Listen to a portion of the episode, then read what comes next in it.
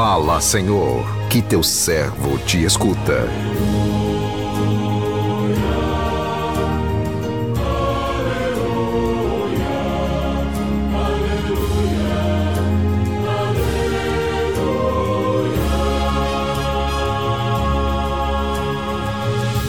O Senhor esteja convosco, Ele está no meio de nós.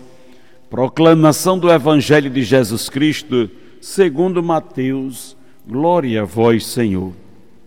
Naquele tempo, disse Jesus aos seus discípulos: Ouvistes o que foi dito: Não cometerás adultério. Eu, porém, vos digo: todo aquele que olhar para uma mulher com o desejo de possuí-la, já cometeu adultério com ela no seu coração. Se o teu olho direito é para ti ocasião de pecado, arranca-o, joga-o para longe de ti. De fato, é melhor perder um dos teus membros do que todo o teu corpo ser jogado no inferno. Se a tua mão direita é para ti ocasião de pecado, corta, joga para longe de ti. De fato, é melhor perder um dos teus membros do que todo o teu corpo ir para o inferno. Foi dito também: quem se divorciar de sua mulher, dê-lhes uma certidão de divórcio. Porém, vos digo: todo aquele que se divorciar de uma mulher, de sua mulher, e não, a não ser por motivo de união irregular, faz com que ela se torne adúltera. E quem se casar com a mulher divorciada comete adultério. Palavra da salvação, glória a vós, Senhor.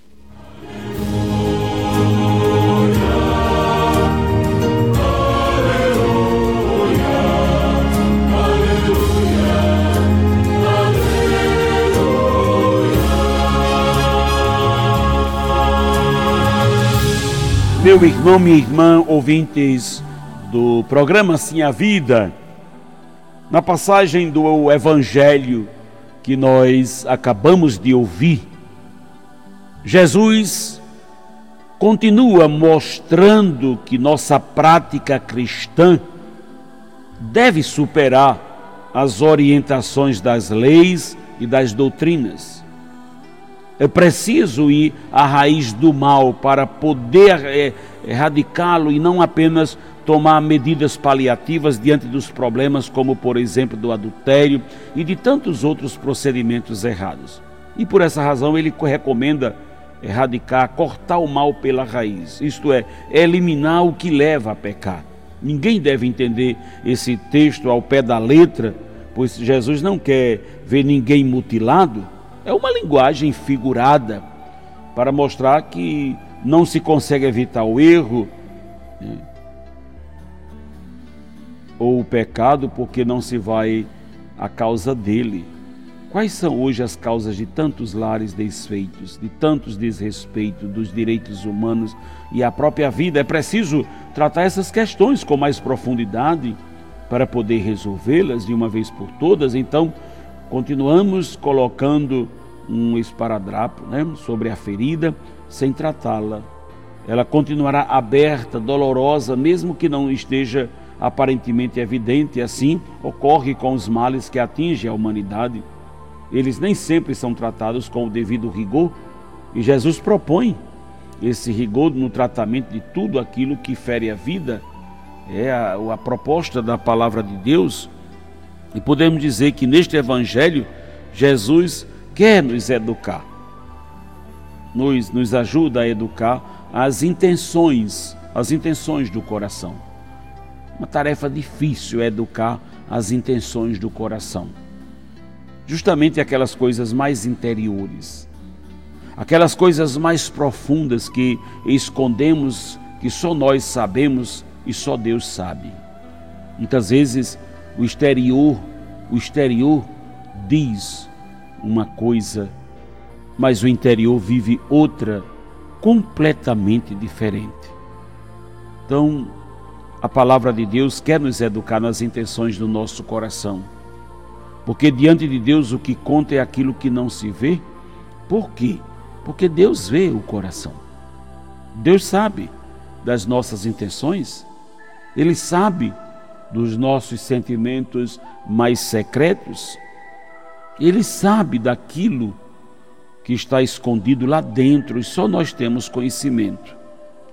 Por isso a Deus interessa mais do que está dentro, está, interessa mais o que está dentro de você, o que está dentro de mim, do meu coração, e hoje, pela força da Sua palavra, Ele quer educar essas intenções no nosso coração. Por isso, a necessidade de reconciliar o externo com o interno, aquilo que nós expressamos com aquilo que está dentro de nós, reconciliar essas duas coisas e aquele drama, sentir, aquele antigo drama de sentir e do consentir. Né? Do consentir. Meu irmão e irmão, o primeiro não é o pecado, porque não temos a capacidade de lidar com o que nós sentimos, mas o segundo sim, porque é o consentimento. Quando aplico a minha vontade, quando livremente posso escolher aderir ou não àquele sentimento, pois esse drama, essa luta, muitas vezes está dentro de nós. E São Paulo expressa isso muito bem, dizendo: Não faço o bem que quero, mas o mal que não quero. Então, ser assaltado por pensamentos, por sentimentos, não é pecado, mas agora assaltar os outros através de pensamentos e sentimentos, isso sim é pecado. Precisamos corrigir isso em nós. Precisamos pedir a graça de Deus, que a nossa vida não seja realmente vivida nesse ambiente, nesse drama, né? nesse drama. Por isso, essa batalha espiritual que precisamos travar dentro de cada um de nós, a necessidade da vigilância interior, vigiar os nossos sentimentos, pensamentos, para que a vontade sempre prevaleça né? e nós possamos externar aquilo que está dentro de nós toda a bondade, toda a graça de Deus presente nos nossos corações. Que o Senhor nos abençoe. Amém.